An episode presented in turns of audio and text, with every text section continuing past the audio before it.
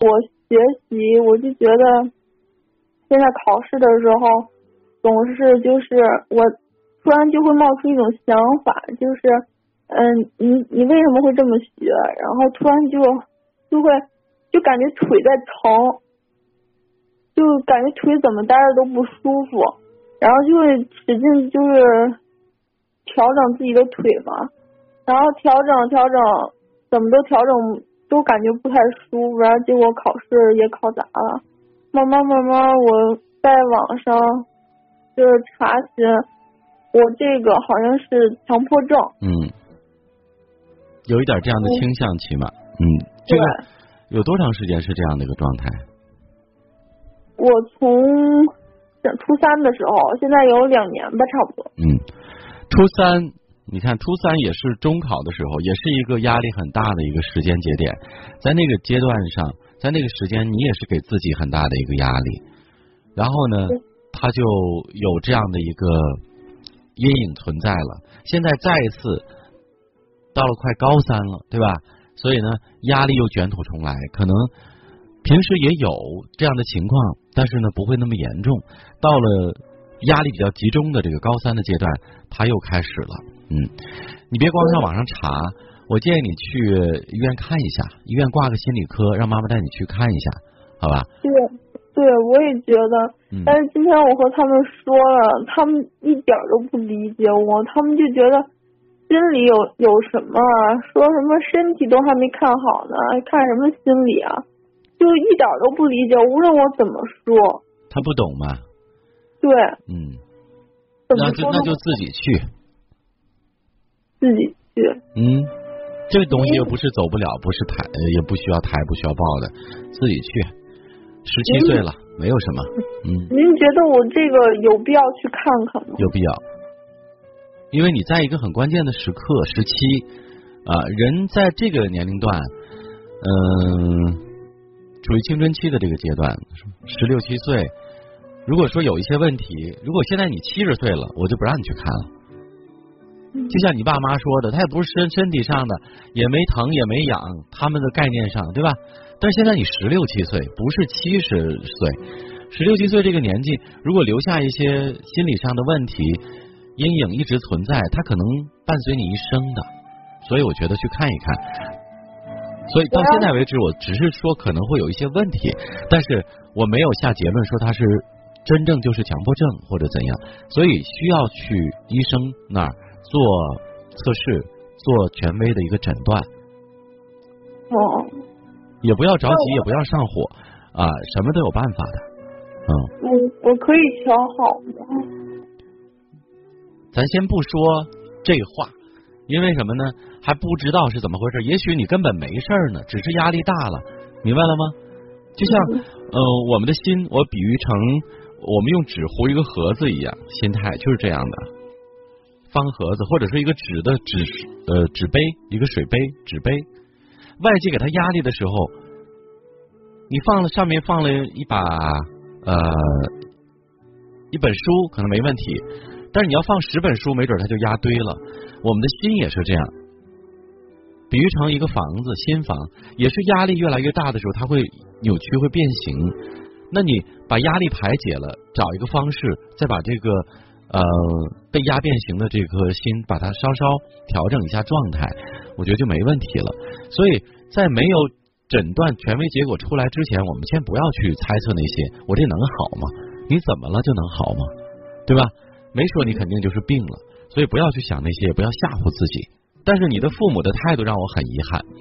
一般的父母呢，听说孩子这样会很着急，就算孩子不去，父母都拉着你得去。但是现在恰恰相反，你自己想去，父母说这个心理问题，你父母甚至觉得没有问题，所以我只能说他们 怎么说呢？太落伍了，太 out 了，太观念太陈旧了，这不行。如果他们坚决不去的话，或者说没事儿的话，你自己也要去，好吧？我我自己一是没有资金，二就是我根本就不知道。我我我不认为你爸妈能那是亲爹亲妈吗？就是连钱都不给你，他最多说没时间，那我自己去，直接到越大的医院越好，去找心理门诊正常挂号有什么不可以的？但是我我个人觉得你爸妈可能是没当回事儿，说你我我你说我这儿有问题，我要去怎么怎么样，你爸妈可能没当回事儿。你正儿八经的正装骑士的跟他说，爸妈，我现在要去看一下心理医生，不管有没有问题，医生说了算。就跟我身体上我说我肚子不舒服一样，你们可能也让我去看医生做个检查，到底有没有问题。现在心里也一样，如果你们无知，如果你们不陪我去，不主张这个的话，对不起，我这学我上不了了。不是威胁他们，真上不了了，我是我也不考了。我觉得我都已经跟他们说了，我要不不去了，但是他们还是不同意。让你爸妈给我打电话，或者把他电话给我，我直接现在打过去。我就不信呢，这是亲爹亲妈吗？孩子已经说了，我现在学都上不了了，我很艰难的一个情况，父母坚决不同意。我问你是亲爹亲妈吗？怎么可能呢？嗯，真的，你去说，如果说他不同意，还不同意，你直接把电话给外面的导播姐姐，我马上电话给他打过去，臭骂他一顿。那什么爹什么妈呀？孩子心理出现问题了，现在的状况，而且不仅仅影响自己的身体，也影响了。可能要即将到来的高考，那父母是什么父母？我问你，他们是跟你在一起吗？嗯。你不是什么留守儿童长大的吧？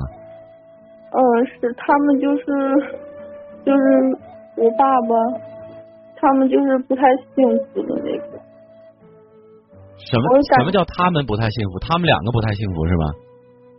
离婚了吗？没离婚。没离婚，但是我爸爸外边。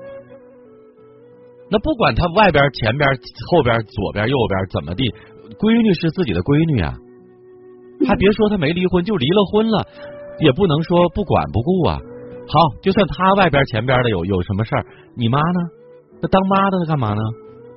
就我妈最不同意，我妈就是那种思想特别落伍，她就一直觉得我没什么事，我就跟她说了一晚上，就是不，那姑娘都不上学了，拒绝高考了，还没还没事啊？我就不信他不怕吗？他们就觉得我没事找事。那你好嘞，那你就信我的，不差这几天了，对吧？反正现现在也是刚好在假期哈，再开学，你告诉他，不是没事找事的问题。过不是马上过年了吗？对不起，串门啊，去串门啊，什么上爷爷奶奶上哪儿去拜年？对不起，我去不了，心情不好。我现在需要去看病。你们让我说我没事找事儿，那谁大过年的孩子有年不过呀？开学了我也不去上学。如果你不答应我去看病，对不起，什么都没有。我要休学一年，我要调整我的心理状态，我要让我自己开心快乐起来，我再去读书。我就不信了呢，治不了你了呢？哪有自己的孩子不舒服，谁没事能没事找病啊？谁没事闲的呀？我就说了嘛，你在我这儿，咱们俩说一千道一万没有用。你爸你妈没听着，他们有病，现在他们的心理也有问题。问题是连自己的女儿都不信任，那怎么能可能呢？连科学的东西都自己心里都没数，简直是一个愚蠢到极点的人。反正你要能说服他们最好，如果不能的话，那么你就可以把你的你你爸爸或者你妈妈的电话告诉给导播姐姐，我来给他打电话。啊，这就是我的办法，我能有办法，但是我跟你，咱俩说没有任何意义啊。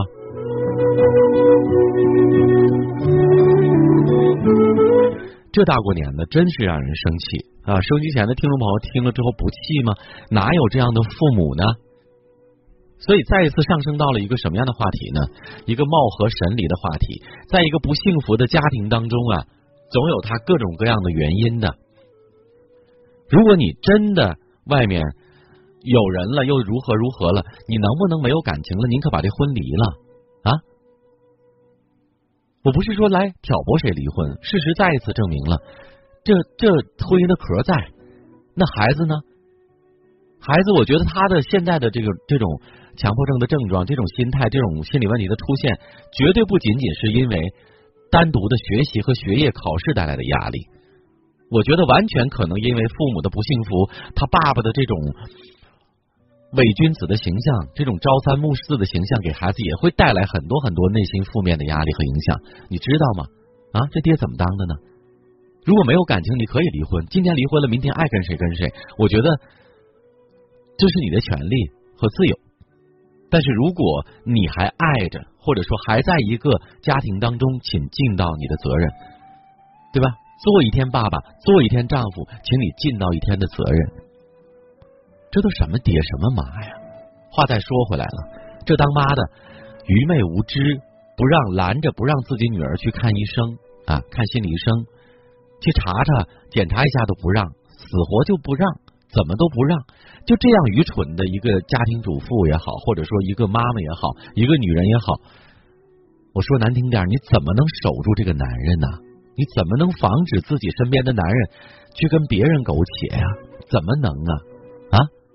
那么无知，那么粗鲁，所以这问题一系列的就都来了。大家也可以想象，在这样的家庭当中，这孩子能没问题吗？啊，有问题的不仅仅是现在这些症状，包括以后他会对情感怎么看？他遇到了男朋友，遇到了男孩子追求他，他敢吗？他怎么办？所以有样学样，父母啊，你们在前面走，孩子下面后面看，跟着你们学。我真的觉得为人父母的责任重大，没想好，麻烦你别结婚啊！没有担当，麻烦你别要孩子。